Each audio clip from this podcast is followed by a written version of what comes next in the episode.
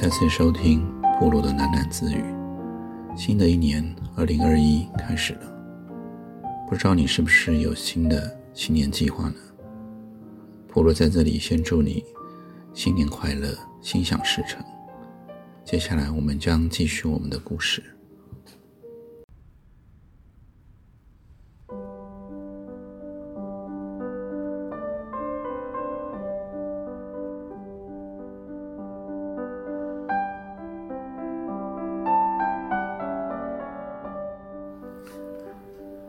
个好剧场，起码要花两倍的租费，这笔钱上哪儿去弄呢？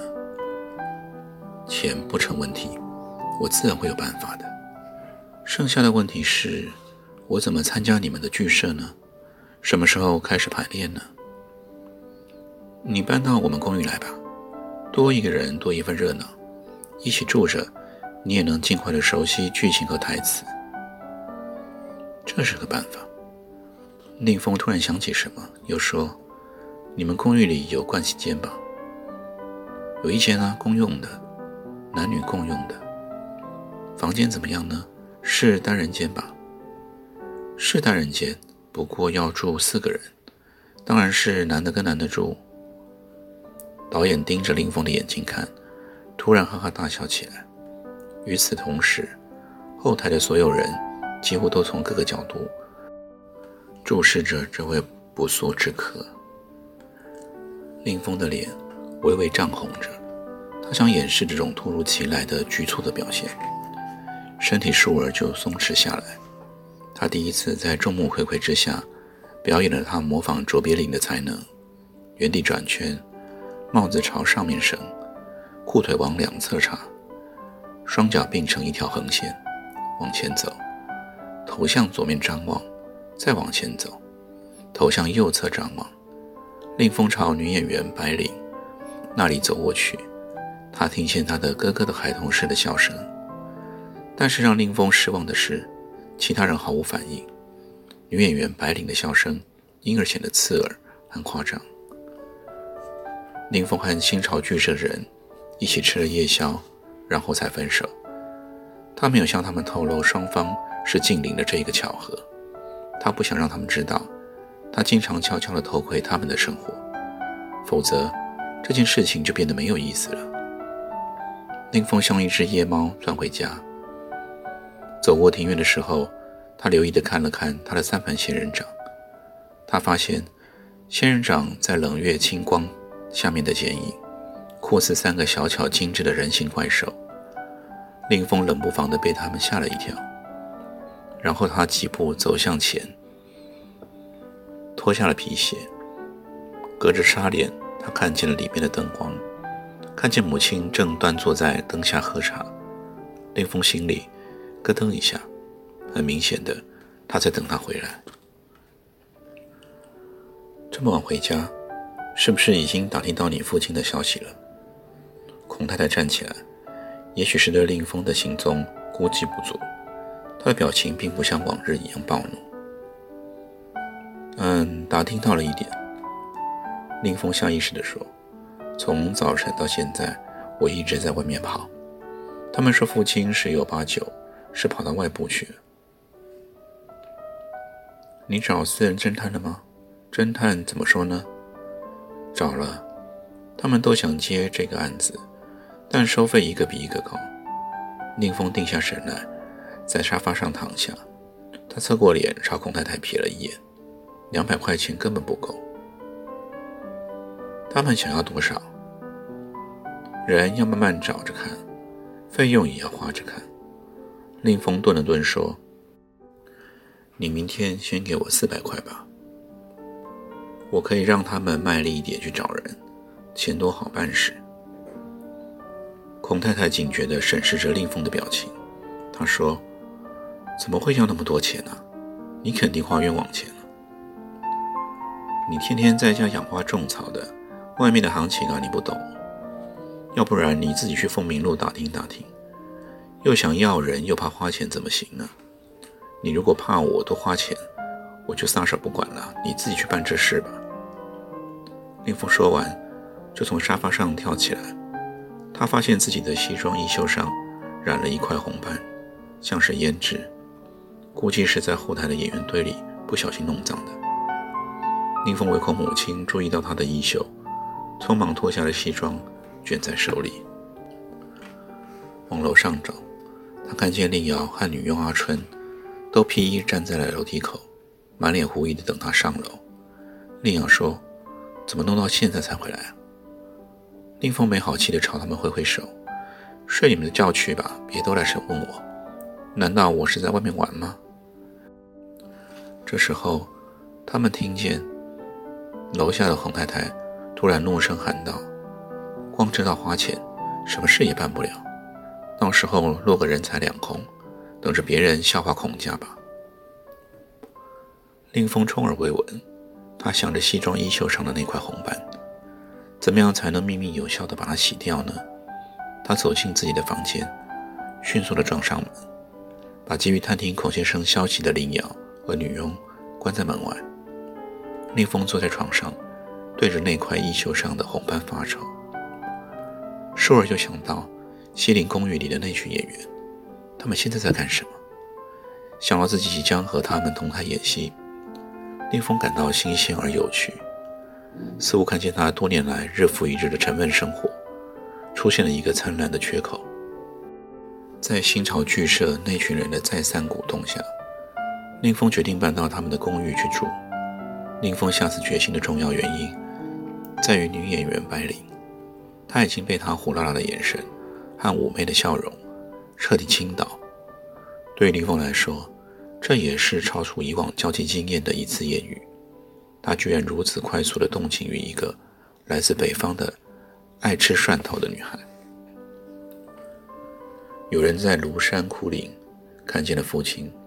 宁峰一边收拾行李，一边从容地对孔太太编造着理由。他深知这也是唯一的事半功倍的理由。我得去堵他。林峰说：“搭今天的快班轮船走，必须在庐山堵住他，否则等他去了上游，人就不容易找了。”庐山，孔太太半信半疑，绕着林峰转，看见他和谁在一起了吗？一个女人，他们说是一个女人。废话，当然是一个女人。我在问你，到底是哪一个下贱女人？他们说。是一个唱绍兴戏的戏子。对了，他们说她戴了一顶白色的圆帽，很漂亮，也很时髦。这时候，孔太太听得全神贯注。令凤看见她母亲眼睛有一簇火花，烁的一亮。然后，孔太太鼻孔里不屑地哼了一声。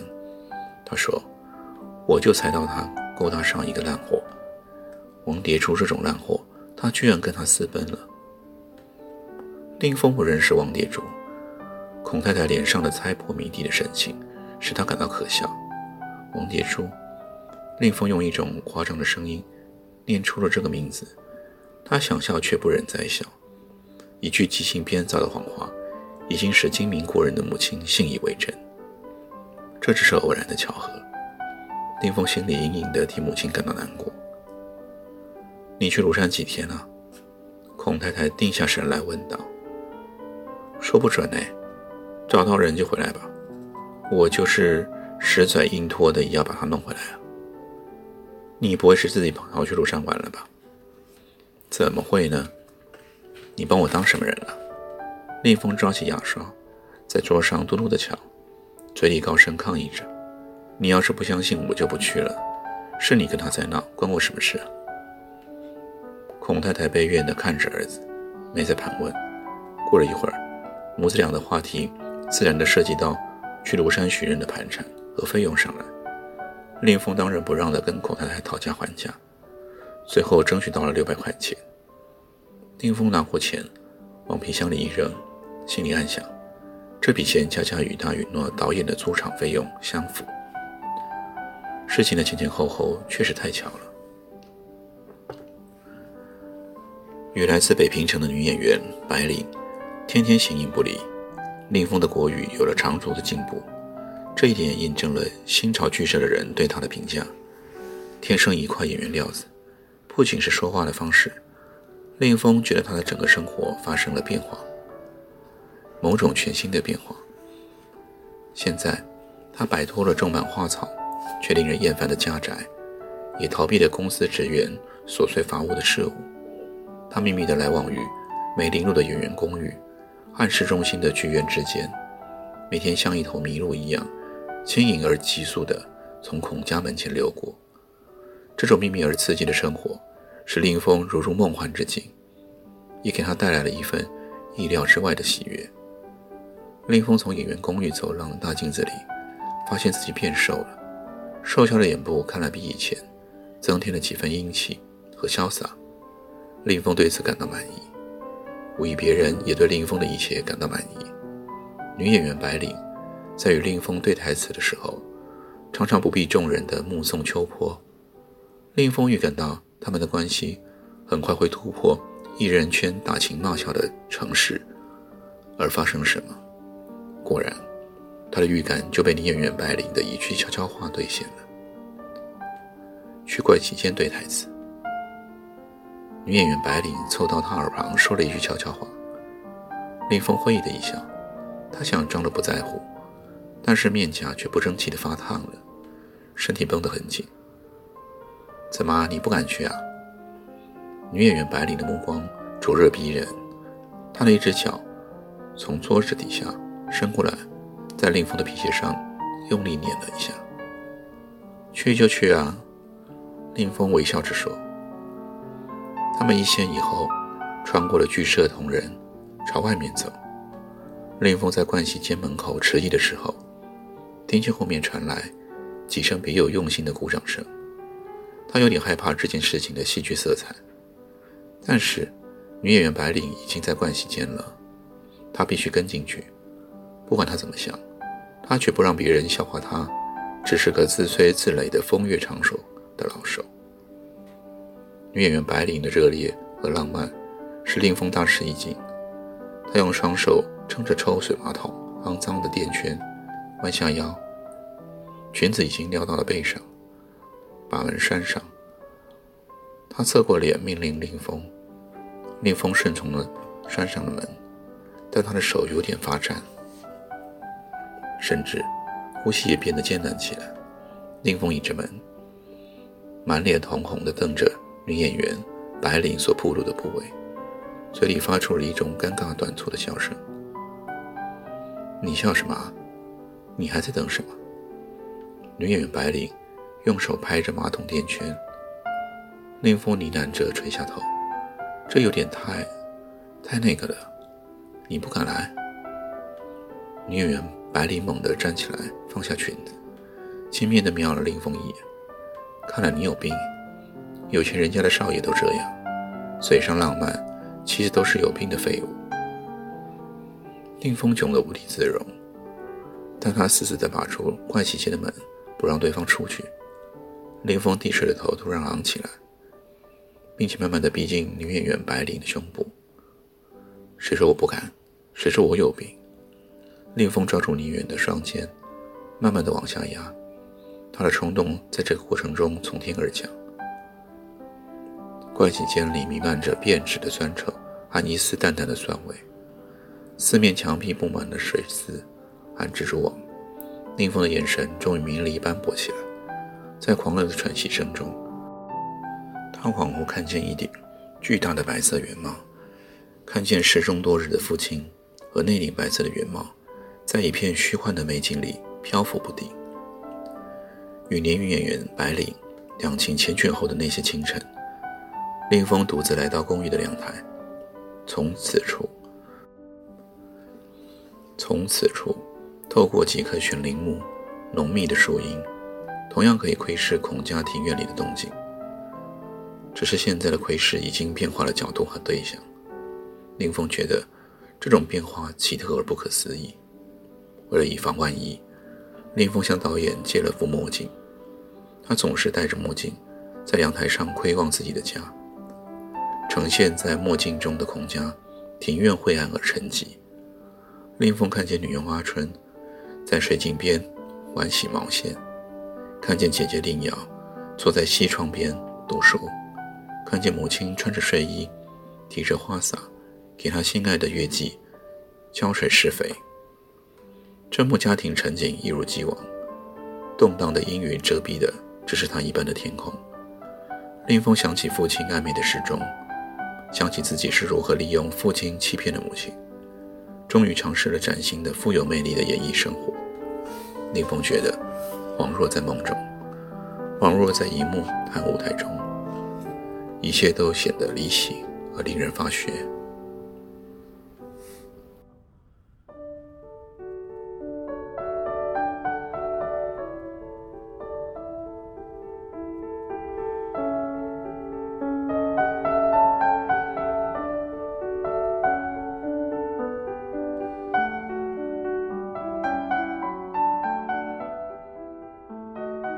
今天就先听到这里，我们改天见。